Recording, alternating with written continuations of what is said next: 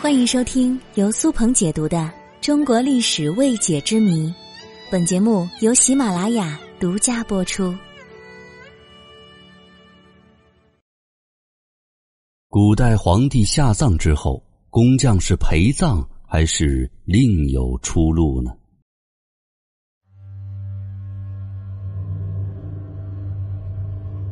古代人认为，人在死之后会进入到另一个世界。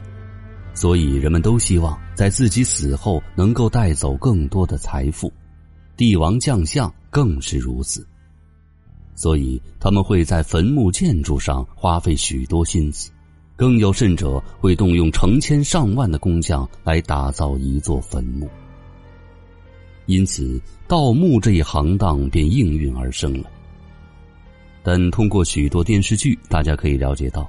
许多盗墓者最后的结果都是比较惨的，哪怕最后能够安全出来，盗墓的过程也充满着诸多危险。帝王坟墓的建造结构复杂，为了防止被盗，其中机关暗器数不胜数。这其中的机关暗器的破解之道，当然是设计施工的人最了解了。所以，陵墓的核心建造者在建好陵墓之后，下场往往非常凄惨。那难道说为帝王建造陵墓的成千上万的人都会被杀吗？所有的人都被杀害或者活活陪葬是不可能的。倘若真的出现这种情况，只怕是民心不稳了。就算先皇有这样的想法。那么，继承其皇位的儿子也不希望为了自己父亲的一座坟墓而失去大量的劳动力。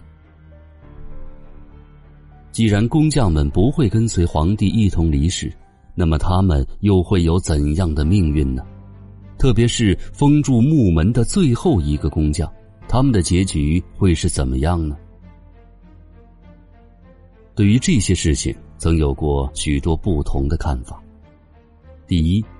绝大多数修墓的工匠其实并不知道墓葬的具体位置，因为在带领工匠前往皇陵的时候，都是被蒙上眼睛的，他们不知道陵墓的具体位置。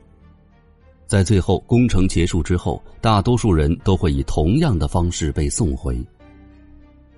这样的方式可以有效的避免皇陵被盗，同时也可以为修建陵墓的工匠。留一条活路。第二呢，这些修建皇陵的人会圈养终老。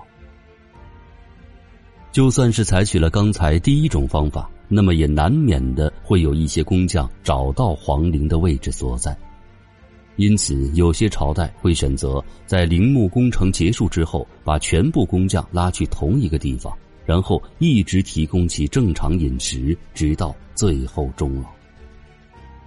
第三点，就是帝王陵墓不是一代人建造的。一般皇帝的坟墓都是自登基便开始建造，有许多工匠并不会参与整个修建过程，于是也并不会需要过分担心工匠存在盗取皇陵的状况。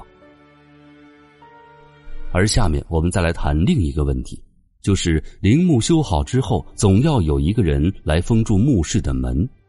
而且皇陵的墓门基本上都是从内部进行封闭的，那最后一名工匠该怎么办呢？